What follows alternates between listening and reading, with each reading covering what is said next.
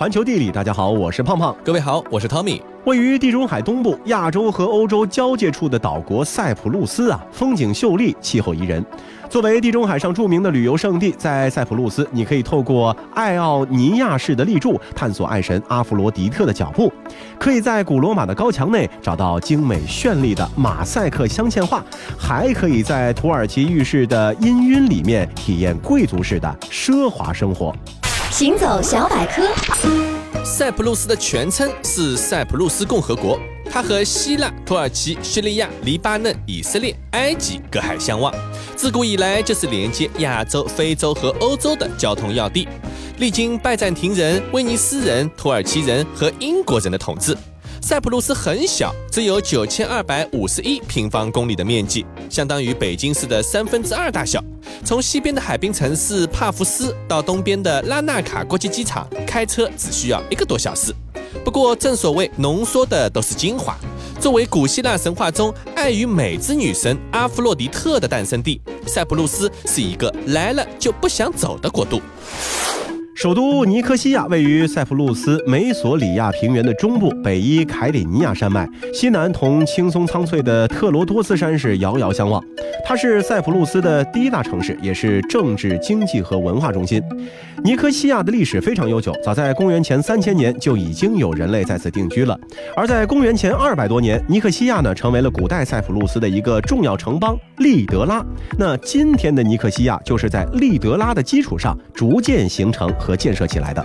那从公元十世纪末以来呢，尼科西亚就一直是塞浦路斯的首都，市内可以供观赏游览的古迹到处都是。将市区分为旧城和新城两部分的威尼斯城墙，就是规模最大的古迹之一。这座建于1567年的圆形城墙，是威尼斯人占据塞浦路斯之后修建的。城墙周长4.8公里，高12米。城墙上建有11座新型的碉堡。城墙的西北东三个方向的三座城门，是当年出入尼科西亚仅有的通道。那在被威尼斯城墙所包裹的尼克西亚老城区里面啊，是小街窄巷，曲曲折折，宛如迷宫。加上那些传统的手工艺和皮革制品商店，总是将货物摆满了人行道，显得呢是非常的拥挤。漫步其中，犹如是穿越回了中世纪一般。而在以威尼斯城墙为中心，向四周延伸开来的尼克西亚新城区，一条条宽阔的大街旁是是现代化的高楼群，设计精湛的剧院，货架丰富的商店，以及绿树成荫的公园。共同组成了尼克西亚现代都市的摩登景象。那相比首都尼克西亚的老城呢？作为塞浦路斯空中门户的拉纳卡显得活力四射。这座位于塞浦路斯东南部的重要城市呢，是塞浦路斯最吸引人的旅游目的地之一。城市的海滨有许多面海的度假酒店和度假公寓。每到夏天啊，海滩上到处都是太阳伞。沿海大街街上有石板铺路，两旁呢有很多的餐馆和酒吧，休闲娱乐生活呢是非常丰富。夜里呀，拉纳卡城里的俱乐部、游戏中心、迪斯科舞厅都是灯火通明、热闹非凡的。到了拉纳卡呢，绝对不能错过的事情就是去拉纳卡盐湖看火烈鸟了。二月和三月之间，来自于西班牙、法国、土耳其、伊朗等地的火烈鸟会成群结队地飞到此地，享受温暖的冬日阳光。碧蓝的湖水摇曳着粉红的倒影，这时的拉纳卡盐湖啊，绝对算得上是观鸟者的天堂了。世界真奇妙。众所周知，火烈鸟一般都是粉色或者淡红色的，这和它们所吃的食物有着密切关系。然而，在拉纳卡盐湖，有摄影师用镜头捕捉到了罕见的黑色火烈鸟。据自然学家的推测，其黑色羽毛很可能是因为极其罕见的黑化病所致。黑化病是一种和白化病相对的基因异化现象，患者身体会产生高于正常范围的黑色素，而呈现出通体黑色的特征。随着夏季的临近啊，这个拉纳卡盐湖就会逐渐干涸，鸟类们呢是相继离开，湖面剩下一层盐壳，在阳光下呢是亮晶晶的，别有一番风味。在塞浦路斯西南方的海岸边上，还有一座著名的城市，叫做帕福斯，它的名字本身啊就是一个美丽的神话。相传塞浦路斯国王皮格马利翁特别喜欢雕塑。呃，国王陛下。您该用膳了。嗯，呃，叫人放在桌子上就行了。我还得再雕一会儿这塑像。哎呦，国王陛下，您该上朝理政了。知道了，叫大臣们先去议政厅集合，等我雕完了这一笔，随后就到。呃，国王陛下，您该就寝了。啊，再不睡觉，天可就亮了。嗯，哎，好了，呃，把帘子给我拉上，然后你们都去歇着吧，不用管我了。我得趁着这会儿灵感迸发的时候，再抓紧雕一些，呃，忘了可就糟了。视雕像如命的国王，甚至爱上了自己雕刻的一位女性雕像，白天与她说话，夜晚抱着睡觉。亲爱的，你说今天我们去干嘛呀？呃要不到海边晒个太阳？哦，不行，啊万一把你晒黑了，我可心疼。啊，那就去泡澡吧，多舒服。啊，不行不行，万一把你泡化了，我就没人陪了。还是就这么一直守着你，抱着你，时时刻刻陪着你吧。这种真情感动了爱神阿弗罗狄特，他便赋予这座雕像生命，使他们终成眷属。后来，他们生下一子，并以孩子的名字建立了一座城市，这就是帕福斯。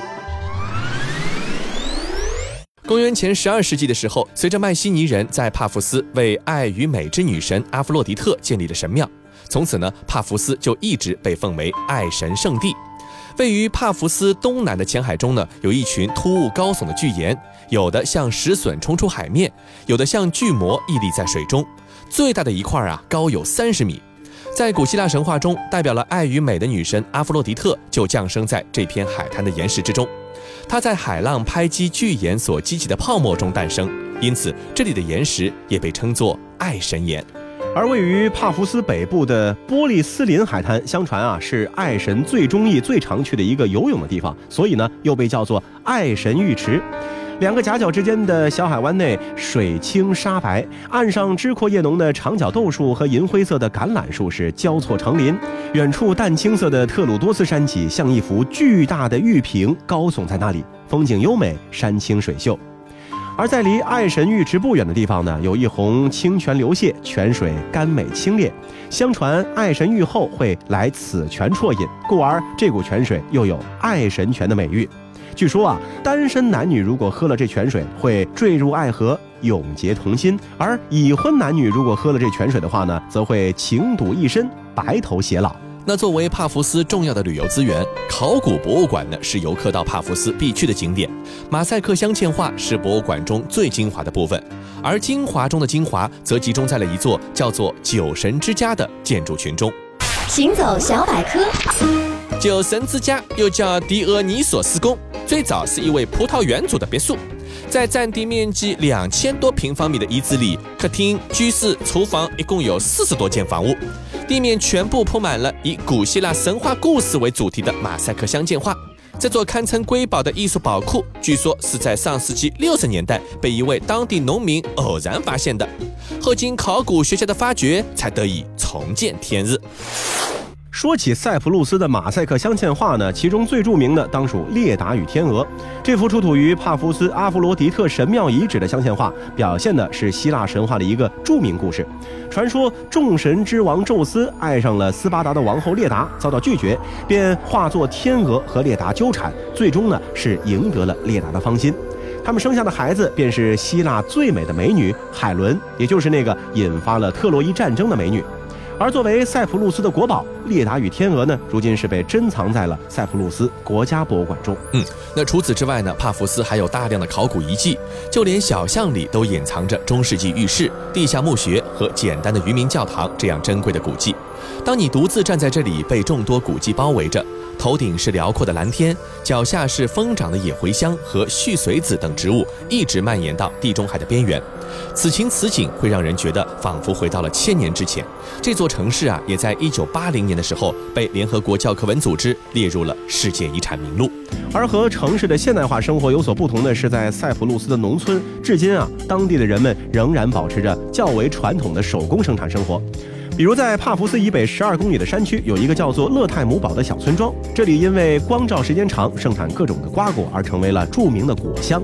一走进村，是瓜果飘香，姹紫嫣红。同时，村庄内的几个酿酒作坊也是常年的出产品质优异的各种葡萄酒。又比如坐落在塞浦路斯西部高原的法蒂，它是塞浦路斯的 A 级旅游村庄以及重要的纺织中心。精湛的编织工艺将艳丽的色彩和各种设计图案是有机结合，编织出的物品啊，一个一个都是极富特色。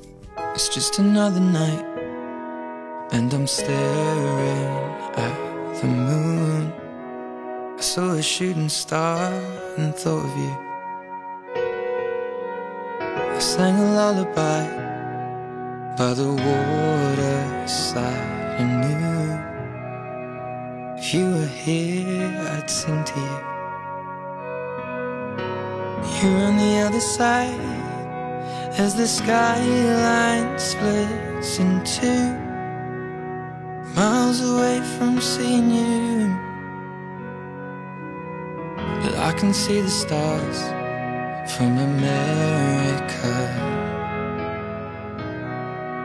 I wonder, do you see them too? So open your eyes and see the way our horizons meet, and all of the lights will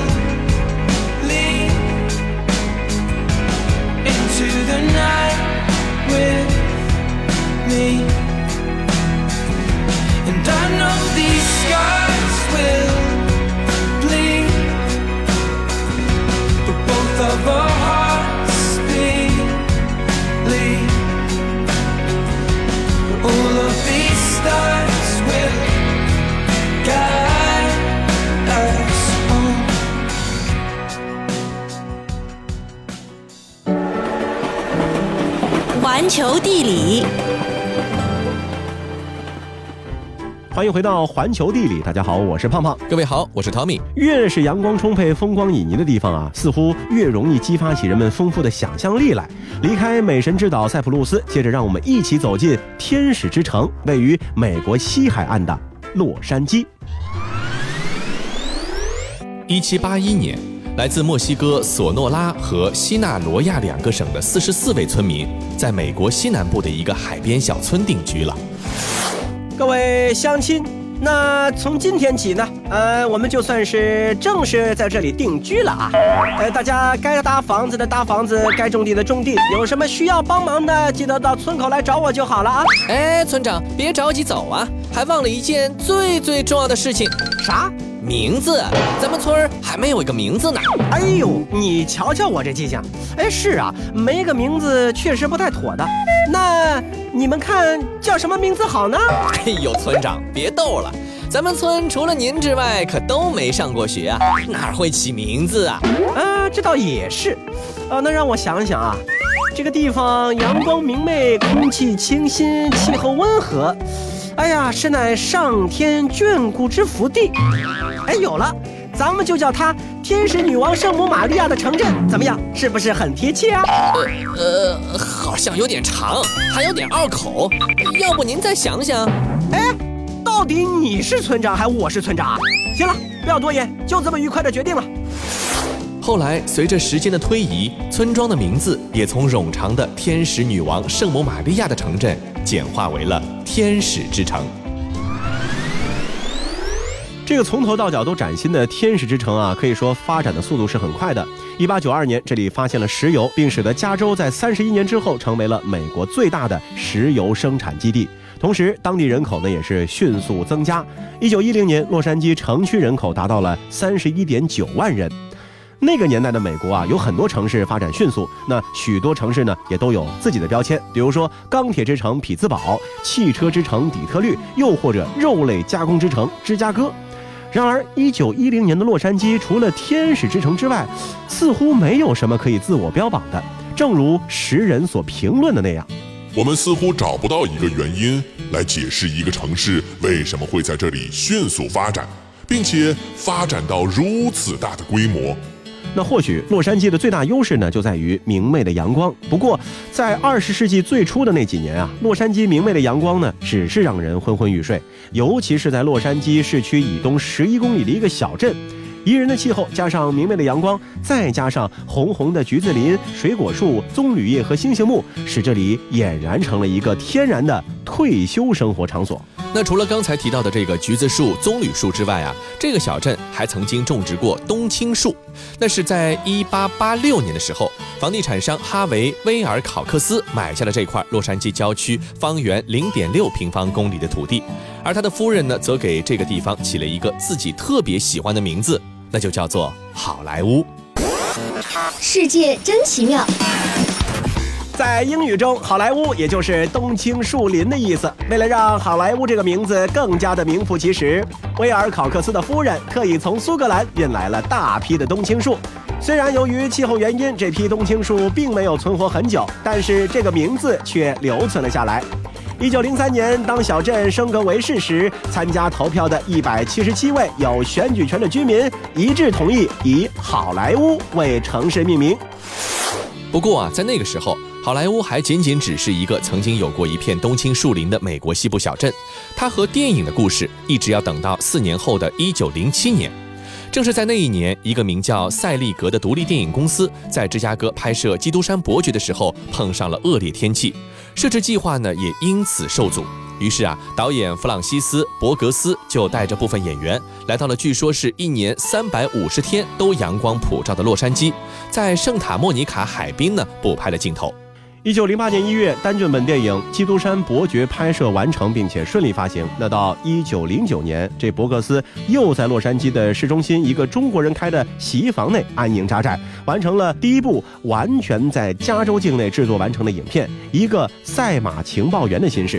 此后不久，赛里格公司呢便是倾巢西迁，并且带动了一批像二十世纪福克斯、华纳兄弟、环球等知名的电影制作公司相继在这里落户。那为什么这么多的电影制作公司都会不约而同地选择了洛杉矶呢？当然啊，理想的气候条件占了很大的因素。要知道啊，在当时的拍摄技术下，焦距和曝光量的精确性是至关重要的，因此大部分的电影只能依靠日光拍摄。而洛杉矶充足的日光和暖和的气候呢，对于电影拍摄无疑是十分适合的。这里不用担心冬天取暖和照明问题，通过一个帆布做边和顶的木质舞台，电影公司呢可以非常迅速地制作电影。而那些还在忍受着东部反复无常天气的其他电影公司，对于在洛杉矶进行拍摄的电影公司稳定的产出和拍摄质量都感到好奇，纷纷跑过去观摩。那与此同时呢，洛杉矶商会也是大打气候牌，以吸引其他的电影制作公司。当时他们的宣传口号叫：“你当然能够意识到，让每一位员工每天清晨在令人愉悦的阳光里醒来并开始工作是多么的重要。”这个宣传呢可以说是很成功，许多的电影制作公司纷纷的派出剧组去西部考察，接着啊，每年把分公司派到洛杉矶待几个月，进而呢逐步建立起了全年在洛杉矶运作的公司。然而，拥有好气候的可不只是洛杉矶。在一九零九年前后，也有很多电影公司前往佛罗里达、旧金山，甚至古巴来寻求冬天的阳光。此外啊，相对于旧金山，洛杉矶呢还有种种劣势，比方说缺乏有潜质的演员，也没有好的剧院，甚至还对电影有偏见。那为什么最终是洛杉矶的好莱坞脱颖而出了呢？有人会说啊，这是因为好莱坞呢是西南边陲的小镇，有利于摆脱信任联盟的控制。行走小百科，所谓信任联盟，其实就是美国著名的发明家、企业家爱迪生，利用手中的电影专利，将当时美国东部的九大电影公司合并，成立的一个大联盟。他希望借此来控制整个美国的电影市场。的确，那些疲惫的电影制片商可以在洛杉矶躲避专利公司的滋扰，但古巴、佛罗里达、旧金山也一样可以提供避免信任联盟的屏障。而廉价的土地、友善的商会、多样化的风景，这些洛杉矶的有利因素，相对于电影院早期历史的关键性因素，又有些不值一提。他们完全不是来自于欧洲和东海岸的电影技术，来自宾夕法尼亚发行革新，来自纽约的资金，以及来自旧金山的电影交换制度的对手。那么究竟是什么让洛杉矶和好莱坞成为了如今的全球影视中心呢？这很可能啊要归功于在洛杉矶形成的电影制作和发行一体化的片场制度。二十世纪初，当最初的几家电影公司开始在洛杉矶和好莱坞拍摄电影的时候，正是美国电影业发展的黄金时期。随着美国经济的回暖和繁荣，看电影逐渐成为了一种新的时尚。人们纷纷走出沙龙，来到如雨后春笋一样诞生的五美分电影院来观看电影。随着越来越多的人们走进影院，这就要求有足够多的电影来让人们观看。那正是在这样的背景下，好莱坞基于底特律的电影分工模式，逐渐探索出了一种全新的电影制作的片场制度。世界真奇妙。好莱坞的片场制度就是由电影制片厂的厂长从纽约的投资商那里取得资金，并把他们的要求和手中的原料以及劳动力进行协调。厂长之下是一群制片人，每一个制片人负责六到八部故事片、电影短片或者是卡通片，并在规定的预算之内组织剧本写作、电影拍摄和剪辑工作。那么就是在这样的制度之下，才能够保质保量的满足观众对于电影的需求，在高效率的生产电影的同时啊，还保证了每部电影的新鲜感。那就这样，因为阳光而偶然来到好莱坞的电影制作公司啊，在这个地方探索出了一套片场制度。在为了满足美国人民观影需求的同时，也造就了美国电影工业的辉煌。而好莱坞这座当初的冬青树小镇，也早已经成为了电影的圣殿。好了，以上就是本期节目的全部内容，感谢您的收听，我们下期再见。 Baby, last night was hands down one of the best nights that I've had, no doubt. Between the bottle of wine and the look in your eyes and the Marvin Gaye. Then we danced in the dark under September stars in the pouring rain. And I know that I can't ever tell you enough that all I need in this life is your crazy love. If I never get to see the northern lights, or if I never get to see the Eiffel Tower at night, or if all I got is your hand in my hand, baby, I could die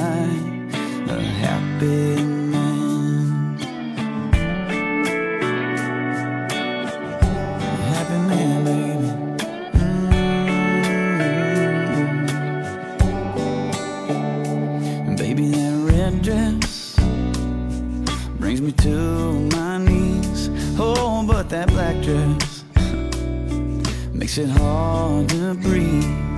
You're a saint, you're a goddess, the cutest, the hottest, masterpiece.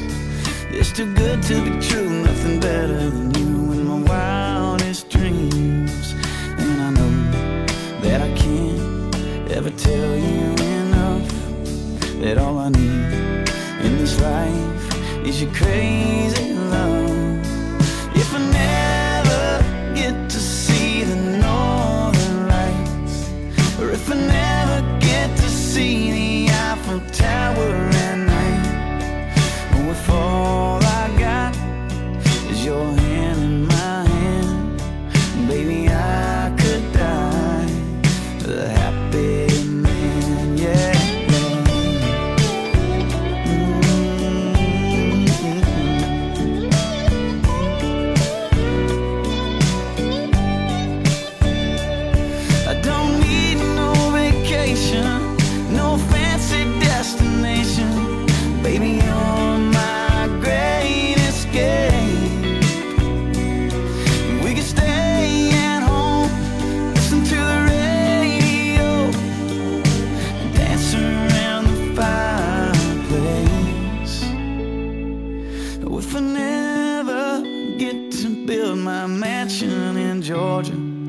drive a sports car up the coast of California.